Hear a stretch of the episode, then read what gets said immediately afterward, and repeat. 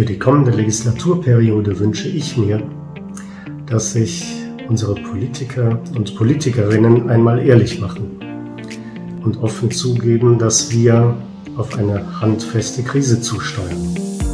Herzlich willkommen zu einer neuen Folge des Kasseler Klimatalks, dem Podcast der Scientists for Future Regionalgruppe Kassel.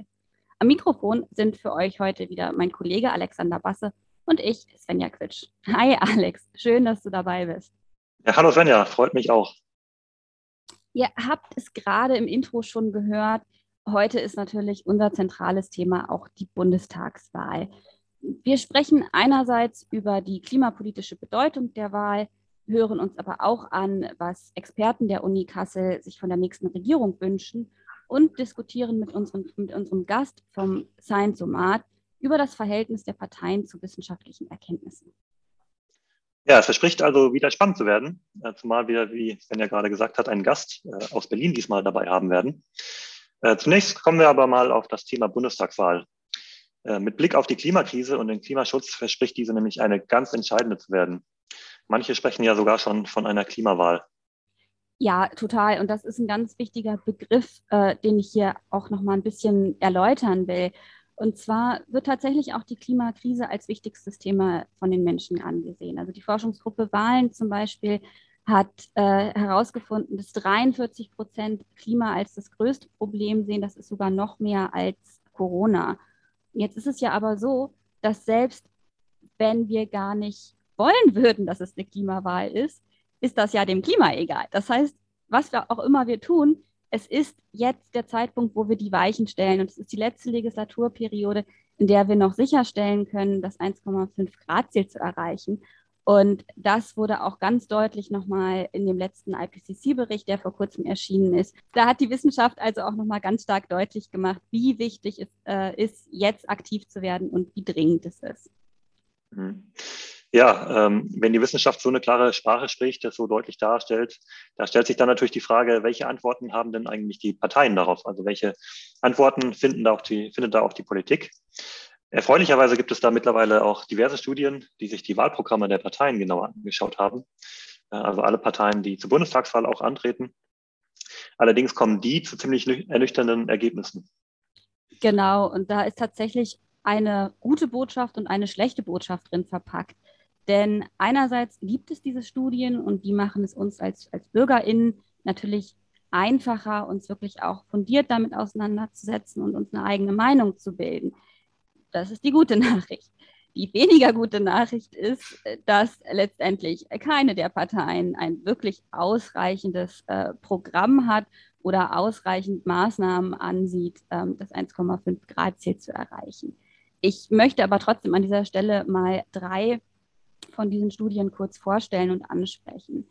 Zum einen ist da die Helmholtz Klimainitiative. Die hat sich angeschaut, was überhaupt in den Wahlprogrammen drinsteht und hat einfach mal zusammengetragen, sodass man selber als Leser und als Leserin vergleichen kann, welche Partei eigentlich was vorhat.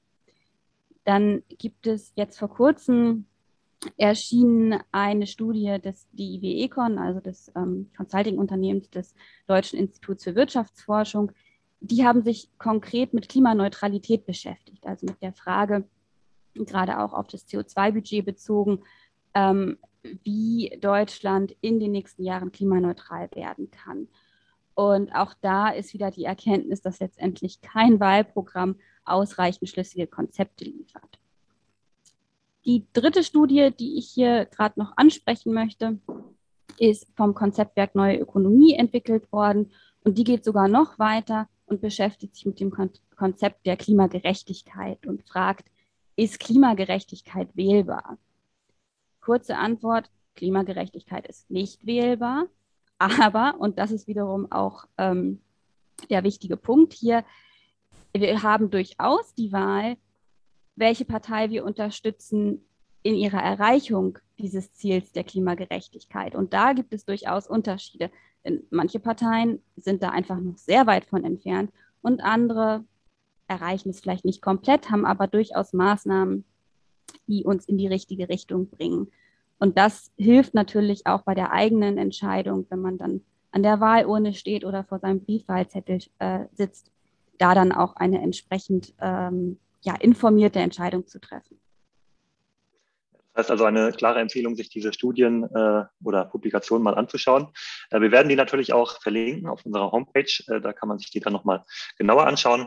Ähm, ich wollte noch mal ganz kurz auch nochmal auf die Studie des Konzeptwerks Neue Ökonomie eingehen, weil ich da eben auch äh, besonders spannend finde, dass es daran weniger um Klimaneutralität geht, ähm, also quasi dieses Ziel des Klimaschutzes äh, aus politischer Perspektive, ähm, sondern äh, eben, wie du gesagt hast, wenn ja ähm, vorwiegend um die Klimagerechtigkeit, also die Frage, wie Klimaschutzmaßnahmen zum Beispiel sozial gerecht gestaltet werden können.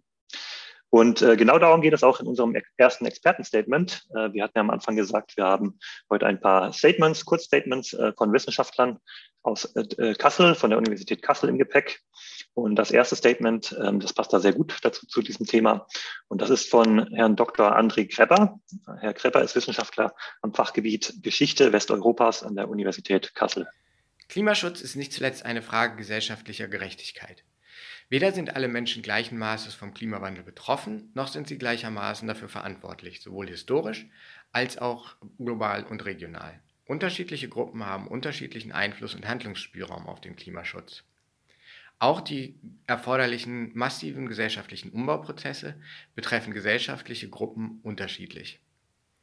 Ein Ausgleich sozialer Benachteiligung schafft dabei einerseits Handlungsspielräume für Menschen, klimaneutral zu agieren. Andererseits verspricht eine Klimapolitik, die Verantwortung und Handlungsmöglichkeiten berücksichtigt, größere Akzeptanz und Erfolge, auch in globaler Perspektive. Klimaschutz ist dabei eine ebenso nationale wie globale Aufgabe. Ein solcher Gerechtigkeitsausgleich im Klimaschutz ist eine langfristige Aufgabe. Für die anstehende Legislatur Legislaturperiode heißt das, ein entsprechendes Konzept für Klimagerechtigkeit zu entwickeln und einzusetzen, um klimapolitische Herausforderungen gerecht zu verteilen und schneller Erfolge zu erzielen. Das finde ich ein wirklich starkes äh, Statement von, von Herrn Kreber. Und was mir daran so gefällt und was ich daran so gut finde, ist, dass er nochmal differenziert, wie sich auch Betroffenheiten verteilen. Also das ist natürlich einerseits die Betroffenheit von ja, verschiedenen Gruppen gibt, was die Klimakrise selbst angeht, also die Auswirkungen der Klimakrise, Schäden, die durch Klimawandel verursacht werden. Aber es gibt natürlich auch Betroffenheit, was Klimaschutzmaßnahmen angeht. Und dass da einfach auch mitgedacht wird, dass man diese verschiedenen Bevölkerungsgruppen, die sich vielleicht räumlich oder auch gesellschaftlich unterscheiden, auch entsprechend mitdenkt. Und das ist ja das, was in der, in der gerade angesprochenen Studie auch zum Tragen kommt, dass man da wirklich die Klimapolitik sozial gerecht entwickelt und dafür auch Konzepte vorstellt. Ja, und er geht ja da auch auf die, das Thema Verantwortung äh, ein, also quasi wer emittiert wie viel Treibhausgasemissionen. Ähm, und äh, da fand ich noch ganz spannend, äh, ich habe einen Oxfam-Bericht gesehen oder gelesen, äh, in dem dargelegt wurde, dass in Deutschland die reichsten zehn Prozent der Menschen ähm, für mehr CO2-Ausstoß verantwortlich waren als die gesamte ärmere Hälfte der deutschen Bevölkerung. Äh, die Studie ist aus dem Jahr 2015, ähm, aber ich gehe jetzt mal nicht davon aus, dass sich da so viel zum Besseren ver verändert hat, um es mal so zu sagen. Aber das zeigt ja vor allem auch eben, dass diese, ja, die, die, die Treibhausgasemissionen, die emittiert werden, der CO2-Fußabdruck, äh, durchaus auch ähm, eben mit dem, mit dem Reichtum beziehungsweise mit den finanziellen Möglichkeiten, was den Konsum angeht, was zum Beispiel Flugreisen angeht, dass es damit auch in gewisser Weise zusammenhängt. Und ähm, ja, da sagt Herr Kreber ja auch, ähm, es gilt, äh, da ein Konzept für Klimagerechtigkeit zu entwickeln. Finde ich an der Stelle auch ähm, relativ klar formuliert, finde ich, finde ich auch sehr gut. Ähm, gibt quasi der Politik auch so ein bisschen vor, hier, äh, das wäre doch eigentlich nötig, das solltet ihr doch mal tun. Ja, und es zeigt halt auch, wie umfassend das Thema eigentlich ist, dass es eben nicht nur ein technisches Thema ist, dass es nicht nur um technische Lösungen gehen kann, sondern tatsächlich einen gesamtgesellschaftlichen Umbau einfach braucht. Ähm, das, genau, finde ich an der Stelle auch, auch nochmal sehr wichtig zu betonen. Wir haben außerdem noch ein weiteres Expertenstatement mitgebracht heute. Äh, ihr habt es gerade im Intro schon gehört, da geht es um das Thema Ehrlichkeit, aber es geht auch um das Thema Resilienz. Und diese Botschaft ist von Professor Dr. Andreas Ernst.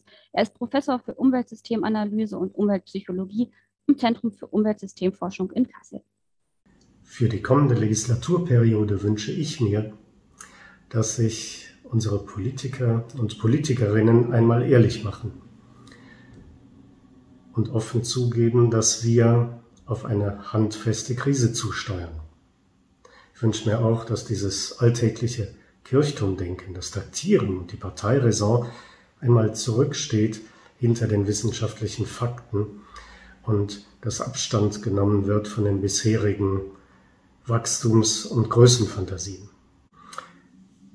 In der Psychologie bezeichnet man mit Resilienz die Fähigkeit, mit Krisen so umzugehen, dass sie einen nicht umschmeißen. Tatsächlich können solche Krisen auch einen stärker werden lassen. Und ich wünsche mir genau das für unsere Gesellschaft, für unsere Politik und für jeden Einzelnen von uns. Da ist aber vor allem Ehrlichkeit nötig. Ja, Herr Ernst spricht da ja ganz viele Punkte an äh, in, in seinem kurzen Statement.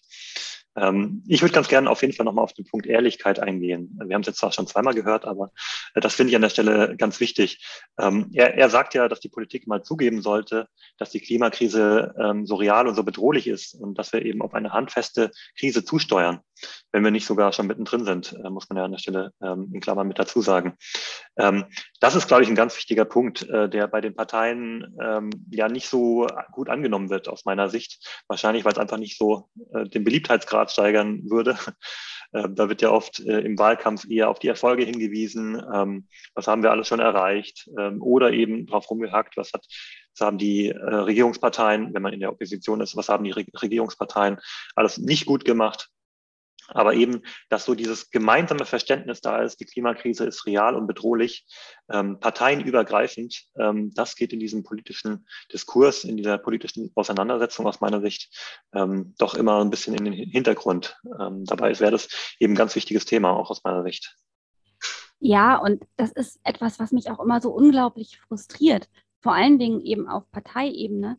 Aber, und ich glaube, da müssen wir uns vielleicht auch alle so ein bisschen an die eigene Nase fassen dieses Thema Ehrlichkeit ist ja durchaus auch was Individuelles. Und wenn man ganz ehrlich mit sich selber ist, heißt das ja auch, dass der eigene Lebensstil vielleicht nicht immer so klimafreundlich ist und letztendlich vielleicht nicht unbedingt zu vereinbaren ist mit planetaren Grenzen zum Beispiel. Und das ist unangenehm. Das ist eine harte Wahrheit. Da guckt man sich an, guckt man in den Spiegel und stellt fest, hm, war jetzt nicht so richtig gut, was wir da gemacht haben und daraus dann aber nicht in eine Starre zu verfallen oder in so eine Lähmung, sondern damit konstruktiv umzugehen und wirklich zu sagen, okay, das war vielleicht in der Vergangenheit so, aber wir wissen ja jetzt, wie wir es besser machen können. Es ist ja nicht so, als gäbe es keine guten Ideen und Konzepte, wie wir klimafreundlicher äh, handeln können, wie wir auch unser ganzes Gesellschaftssystem klimafreundlicher umbauen können. Also da sehe ich durchaus auch eine individuelle Dimension zu diesem Thema äh, Ehrlichkeit und Resilienz und sozusagen eine Fähigkeit, die wir alle da auch entwickeln müssen. Nicht nur PolitikerInnen, sondern vor allen Dingen eben auch alle BürgerInnen. Mhm. Ja, und Herr Ernst sagt ja aber auch, ähm, dass wir mit der Krise, wenn wir mit, mit der Krise gut umgehen, äh, dass wir dann eben auch aus der Krise stärker hervorgehen können. Also er betont ja auch das Positive daran, äh, wenn wir eben diese Ehrlichkeit auch äh, an den Tag legen können. Ich möchte an der Stelle noch darauf hinweisen, dass wir neben den gerade gehörten Expertenstatements noch einige weitere Statements von Wissenschaftlerinnen und Wissenschaftlern aus Kassel haben äh, zur Frage, was in der nächsten Legislaturperiode denn notwendig ist, um Klimaschutz aktiv voranzutreiben. Diese werden wir einerseits in den nächsten Tagen auf unseren Social-Media-Kanälen zeigen. Sie sind aber andererseits auch bereits jetzt auf unserer Homepage zu finden. Ähm, dabei übrigens dann auch als Videoformat. Das heißt, man hat auch noch ein Bild dazu, wenn man sich die Statements anhört. Ähm, und es werden eben auch ganz viele verschiedene Themen abgedeckt, von technischen Aspekten bis hin zum Beispiel zum Thema Bildung. Also reinschauen lohnt sich auf jeden Fall. Ja, liebe Zuhörerinnen und Zuhörer, ähm, jetzt würde ich aber ganz gerne einen Gast bei uns in unserem digitalen Studio begrüßen, nämlich Felix Raulf. Felix ist äh, in der Koordination der Scientists for Future Regionalgruppe Berlin-Brandenburg tätig. Sein wissenschaftlicher Hintergrund ist äh, Mikrobiologie mit Schwerpunkt Ozeanversorgung und marine Sedimente, also auch ein ganz klimawandelnahes Thema, wenn ich das so sagen darf. Aktuell ist äh, Felix Lehrer für Biologie und Chemie in Berlin.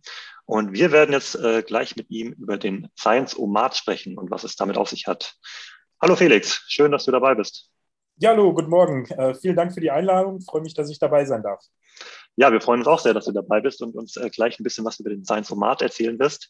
Ähm, ja, kannst du vielleicht erstmal zu Beginn äh, so eine grobe Zusammenfassung oder einen Überblick geben? Was ist denn eigentlich der Science-O-Mat? Und äh, vielleicht auch, was ist das Ziel des Science-O-Mats?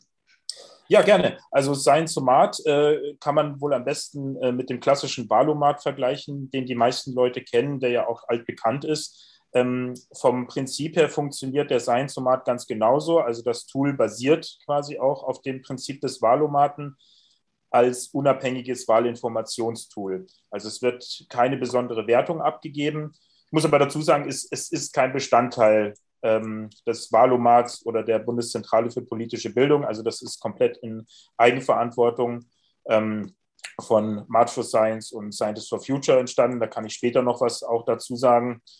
Genau, ähm, bezogen äh, thematisch ist das Ganze, und das ist das Besondere daran, in dem Fall ganz klar auf die Themen Klimawandel und Nachhaltigkeit. Und Ziel des Ganzen ist, genau diese Themen als wissenschaftliche Themen in den Vordergrund zu rücken. Und das war, habt ihr ja vorhin auch schon in den Beiträgen äh, ganz, ganz sehr gut äh, darstellen können, dass eben gerade auch äh, im Zuge des aktuellen äh, Bericht des Weltklimarates nochmal deutlich wurde, wie wichtig dieses Thema als wissenschaftliches Thema in der Politik ist. Und genau in das in den Vordergrund zu rücken, ist mit das Hauptziel des Science-Somat. Das heißt, hier wird dann vor allem auch so ein bisschen auf die Wissenschaftlichkeit äh, geachtet, ähm, würde ich jetzt mal so rein interpretieren.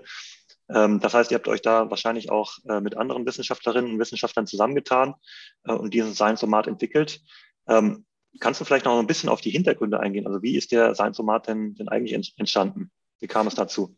Ja, sehr gerne. Also ursprünglich äh, hat die, das Team von March for Science Berlin äh, das Projekt ins Leben gerufen. Das ist damals aus einer Idee bei einem Open Conference Project entstanden. Und damals zur Bundestagswahl 2017 war das, ähm, war das auch ganz im Sinne dieser March for Science Bewegung, die damals den alternativen Fakten und der postfaktischen Ära den Wert von Forschung und Wissenschaft und rationales Denken entgegensetzen wollte. Und ähm, das war damals sehr erfolgreich. Und in diesem Spirit soll auch der äh, Science Somat zur Bundestagswahl 2021 stehen. Die Neuauflage wird aber diesmal in Verantwortung von den Scientists for Future ähm, ent oder entsteht in der Verantwortung von Scientists for Future. Es ist aber weiterhin ein Kooperationsprojekt zwischen dem Team von March for Science Berlin und Scientists for Future. Und da gibt es auch einige Überschneidungen, also inklusive mir zum Beispiel. Ähm, wir werden auch unterstützt von Wissenschaft im Dialog. Das Ganze ist aber komplett ehrenamtlich. Dass der Fokus diesmal auf die Themen nachhaltige, nachhaltige Entwicklung und menschgemachter Klimawandel ähm, gelegt ist, hat äh, natürlich was mit der Ausrichtung von Scientists for Future zu tun, aber auch damit, dass eben das die Themen im wissenschaftlichen Bereich sind, die für diese und die kommenden Legislaturperioden eine der wichtigsten politischen, gesellschaftlichen Herausforderungen überhaupt sind und deswegen auch in dem Spirit des ursprünglichen Science äh, steht. Kannst du mir nochmal erklären, wie genau das funktioniert aus der Nutzerinnensicht? Also wenn ich jetzt mhm. An ein Science-Omat denke, in Anlehnung an das Valomat-Format, mhm. da werden mir ja Aussagen sozusagen präsentiert, denen ich dann zustimmen kann oder eben nicht zustimmen kann. Ich kann mir noch nicht so richtig vorstellen, wie das funktioniert mit wissenschaftlichen Thesen auf der einen Seite und Parteiprogrammen auf der anderen Seite. Wie genau macht ihr das? Ja, das ist eine sehr gute Frage. Wir haben tatsächlich bei der Formulierung der Thesen, die auch sehr einfach formuliert sind, also absichtlich nicht zu sehr ins Detail gehen, ähm, darauf geachtet, dass wir uns nicht an den Parteiprogrammen orientieren, sondern wir haben wirklich geguckt, ähm, mit welchen Fragen können wir die Themen, die Scientists for Future betreffen und die Themen Nachhaltigkeit und äh, Klimawandel, wie können wir die abdecken mit diesen Thesen und haben, war, das war auch die Herausforderung an die Parteien, dass sie darauf antworten mussten und sich vielleicht nicht bei jeder These explizit auf ihr Parteiprogramm beziehen konnten und deswegen, ja, das vielleicht ja auch ein Mehrwert ist, dass man dort eine Antwort zu einer These findet, die sogar bei der einen oder anderen Partei, die geantwortet hat, im Parteiprogramm gar nicht äh, vorkommt oder zumindest nicht äh, in dieser Form. Und genau. Ähm, aber ja, tatsächlich ist es genau so wie auch beim Wahlomat, dass man tatsächlich äh, die Parteien haben auf die Thesen geantwortet mit äh, Stimme zu, Stimme nicht zu oder neutral. Und äh, dieselben Möglichkeiten hat auch der Nutzer und kriegt am Schluss wie beim Wahlomat auch einen Abgleich, wie fallen seine Antworten im Vergleich zu den Antworten der Parteien aus. Das heißt, die Bedienung ist, ist ähnlich einfach wie beim, beim Wahlomat. Ähm, das heißt, man kann sich da auch wahrscheinlich, nehme ich jetzt an, ähm, einfach online einwählen und dann eben die Fragen quasi beantworten, äh, beziehungsweise entsprechend zustimmen oder ablehnen, je nach, je nach eigenem Empfinden. Ähm, wie sieht denn dann das Ergebnis aus? Also gibt der, der, der Science-Omat auch in gewisser Weise eine Einschätzung zu den Wahlprogrammen oder nur zu den eigenen äh, abgegebenen Antworten? Wie ist das? Äh, wird das vielleicht auch irgendwie in gewisser Weise wissenschaftlich bewertet, was da stattfindet? Weil wir haben ja auf der einen Seite haben wir ja die Fakten, was getan werden muss. Das ist ja oftmals gar nicht so subjektiv, wie es, wie es erscheint. Ähm, auf der anderen Seite gibt es ja viele verschiedene Meinungen, wie man jetzt ähm, Klimaneutralität zum Beispiel erreicht, wie man Klimaschutz erreicht. Ähm, welche, ja, wie, wie sieht da denn das Ergebnis aus, wenn ich jetzt äh, diesen Science-Omat mache? Ja, ja, das ist eine sehr gute Frage. Und ähm, da ist es tatsächlich so, dass wir meines Einzumat keine Wertung abgeben. Und äh, das es soll ein unabhängiges Informationstool sein. Und damit grenzt es sich ein bisschen ab zu äh, anderen Wahlprüfsteinen, die ja auch sehr wichtig sind und existieren und von den Wählerinnen und Wählern ganz stark genutzt werden. Aber es ist kein Wahlprüfstein und soll auch keine Wahlampel sein. Ähm, wir werten auch die Antworten der Partei nicht weiter aus, sondern gleichen die nur ab mit den die äh, Ergebnisse, mit denen ähm, der Nutzer. Und wir hatten auch, die Parteien hatten auch die Möglichkeit, ihre Antworten zu kommentieren in maximal äh, 500 Zeichen.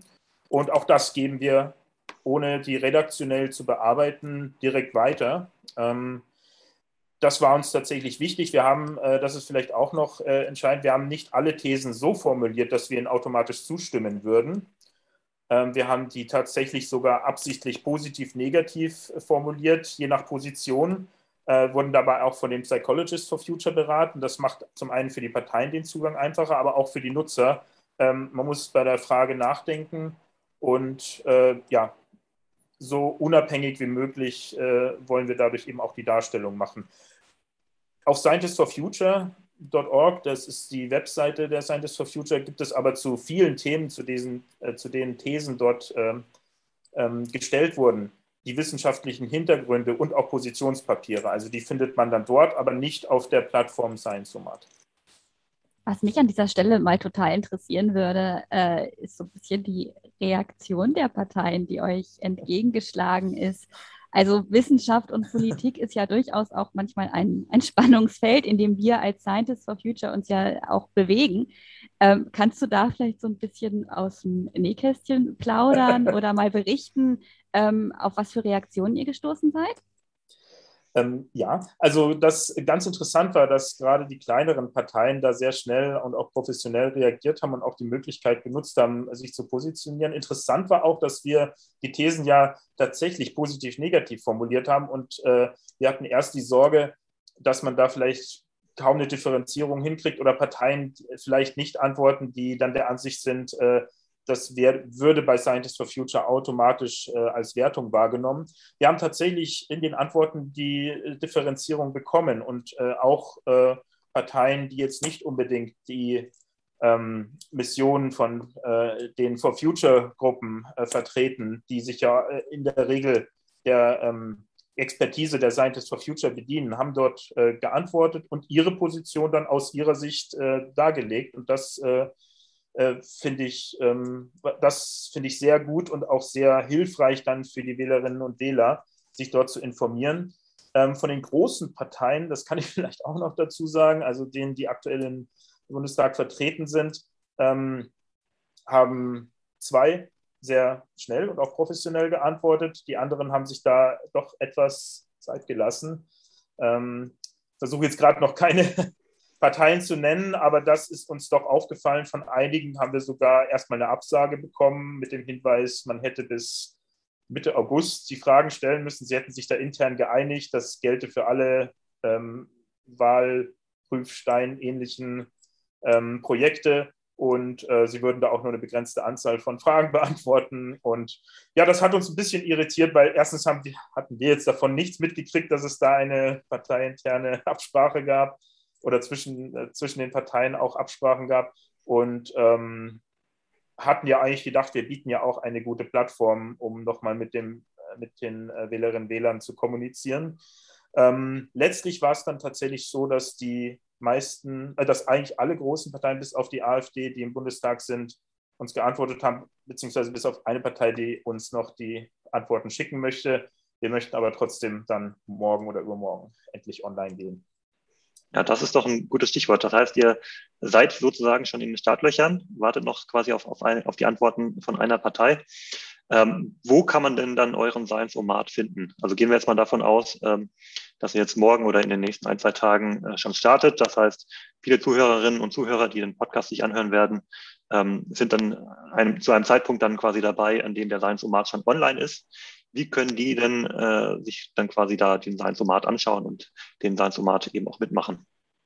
Ja, genau. Also die zugreifen kann man dann über, direkt über die Website scienceomat.de, also wie der Wahlomat geschrieben, science-o-mat.de und kann dann einfach dem Menü folgen und die Thesen beantworten. Das klingt auf jeden Fall nach einer Sache, die ich persönlich äh, definitiv vor der Bundestagswahl noch machen werde. Bin ich sehr, sehr neugierig. Ähm, und bin auch gespannt, wie sich das Projekt weiterentwickelt. Ich könnte mir vorstellen, äh, dass es noch sehr viele andere Themen gibt, für die man so eine wissenschaftliche Aufarbeitung machen sollte und ähm, bei der so ein Ansatz hilfreich ist, um als, als Bürger und Bürgerin da auch fundierte Entscheidungen zu treffen. An dieser Stelle erstmal ein großes Dankeschön an dich, Felix. Gibt es noch etwas, was du ergänzen möchtest, was wir jetzt vielleicht nicht gefragt haben oder was du noch loswerden möchtest? Ähm, ja, ich möchte vielleicht auch noch mal äh, darauf hinweisen, dass man am Schluss beim Science-Somat äh, tatsächlich, wenn man dann unter die Ergebnisse scrollt, die Kommentare der Parteien zu den einzelnen Thesen sehen will und möchte auch sagen, dass es sich tatsächlich lohnt, da auch noch mal reinzugucken weil die Aussagen, die da getroffen werden, ja auch über die Wahl hinaus sehr interessant sein können und man die Parteien ja dann auch auf ihre Aussagen äh, wieder ansprechen kann und da eine Überprüfbarkeit für, den Wähler, für die Wählerinnen und Wähler auch stattfinden kann. Sehr, sehr wichtiger Punkt. Danke, dass du das nochmal betonst. Denn natürlich ist es so naheliegend, jetzt im Moment sich unglaublich auf die Wahl zu fokussieren und da auch ein Stück weit einen Tunnelblick zu entwickeln. Aber es geht ja letztendlich um nichts weniger als die nächste, nächste Legislaturperiode, um die nächsten vier Jahre. Und da ist ja auch ähm, ja, die demokratische Teilhabe nicht etwas, was nur an der Wahlurne stattfindet, sondern auch letztendlich eine Daueraufgabe und dauerhafte Verantwortung von uns allen ist. Wir haben jetzt viel im Bezug auch auf den, auf den Science-Somat und auf äh, Klimapolitik, viel auf der nationalen Ebene gesprochen. Und natürlich ist das Thema Bundestagswahl auch etwas, was eine nationale Dimension hat. Aber ihr erinnert euch vielleicht, es gibt ja Erststimmen und Zweitstimmen und wer jetzt gerade nochmal unsicher ist, äh, wie das funktioniert, äh, kann das auch äh, oder sollte das vor der Wahl auch nochmal googeln. Das geht bestimmt ganz vielen Leuten so. Dadurch, dass man das ja nicht jeden Tag macht, ist es völlig okay, da auch nochmal nachfragen zu müssen. Ähm, wir möchten aber an dieser Stelle auch noch mal ein bisschen den Lokalbezug äh, in den Vordergrund stellen. Und wir haben ja auch alle die Möglichkeit, als WählerInnen direkt Kandidatinnen und Kandidaten äh, in den Bundestag zu wählen und haben uns deswegen äh, als letzten Punkt in dieser Podcast-Folge nochmal das Kassler Klimacamp mit auf die Agenda geschrieben. Vielleicht habt ihr es mitbekommen, äh, dass aktuell die Klimabewegung und ganz viele Aktivistinnen und Aktivisten der Kasseler Klimabewegung in der Innenstadt aktiv sind mit einem ganz bunten Programm, ganz vielen verschiedenen Aktivitäten und Aktionen. Und wir als Regionalgruppe der Scientists for Future waren unter anderem involviert, in das Klimakrisengespräch. An dieser Stelle nur einmal der Verweis, das findet ihr auf YouTube. Wir verlinken euch das in den Show Notes.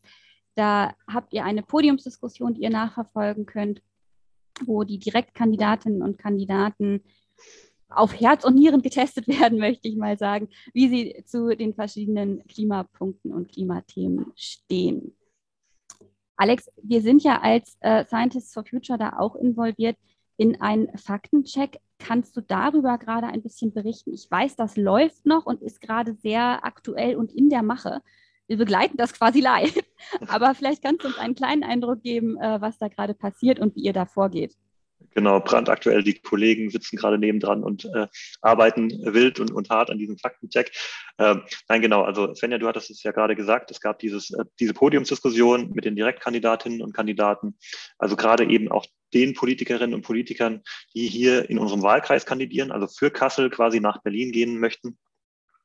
Und ähm, da ging es natürlich auch heiß her, gab es strittige Themen, äh, die angesprochen wurden, wurde heiß diskutiert, auch mit Klimaaktivistinnen und Aktivisten. Und äh, wir hatten dann gesagt, wir würden ganz gerne so ja zumindest ein paar Fakten und Hintergründe liefern. Ob man das jetzt Faktencheck nennen muss, weiß ich nicht. Äh, aber zumindest wir liefern halt ein paar zusätzliche Informationen, ähm, gerade zu den Punkten, die da umstritten gewesen sind. Und äh, genau, auch das, wie gesagt, ist gerade in der Mache, wird dann aber in, zeitnah in den nächsten ein, zwei Tagen, vielleicht sogar schon heute, ähm, auf unserer Homepage dann auch zu finden sein ähm, wo wir dann eben noch ja von wissenschaftlicher Seite eben noch ein bisschen versuchen, ja Sachlichkeit in die Debatte reinzubringen, weil das ist ja ganz wichtig. Das zeichnet uns Scientists for Future ja auch aus, ähm, dass wir da eben ja bei all den hitzigen Emotionen äh, und, und Diskussionen, die es da gibt, die ja auch berechtigt sind bei diesem so wichtigen und weitgreifenden Thema, dass man da eben auch die ja die Fakten äh, nicht aus dem Auge verliert. Und da möchten wir auf diese Weise an der Stelle dazu beitragen. Und wenn ihr, äh, liebe HörerInnen, ähm, an dieser Stelle auch noch Fragen habt an uns, Alex hat gerade von den Fakten und von der Sachlichkeit gesprochen. Wir sind natürlich auch erreichbar, äh, live und in Farbe sozusagen, ganz Corona-konform. Ähm, beim Klimastreik am 24.09., der findet um ab 12 Uhr in Kassel am Hauptbahnhof statt. Da werdet ihr uns auch erkennen an äh, dem ja, Scientists for Future Logo natürlich. Wenn ihr also Fragen habt, sprecht uns da gerne an, kommt mit uns ins Gespräch. Es gibt auch noch diverse Angebote online, die verlinken wir euch auch, ähm, wenn ihr euch weiter mit dem Thema beschäftigen möchtet. Gerade auch ähm, ja, Klimawahlchecks oder die Initiative Wählbar 21 ist da so ein Beispiel, wo man sich selber nochmal damit beschäftigen kann, wie man äh, an der Wahlurne oder vor dem Wahlzettel seine Entscheidung trifft. Damit verabschieden wir uns für heute und von dieser Folge. Es war uns wie immer eine Freude und wenn ihr in der Zwischenzeit informiert bleiben wollt, folgt uns gerne auf Twitter, Facebook oder Instagram unter S4F-Kassel. Tschüss und bis zum nächsten Mal.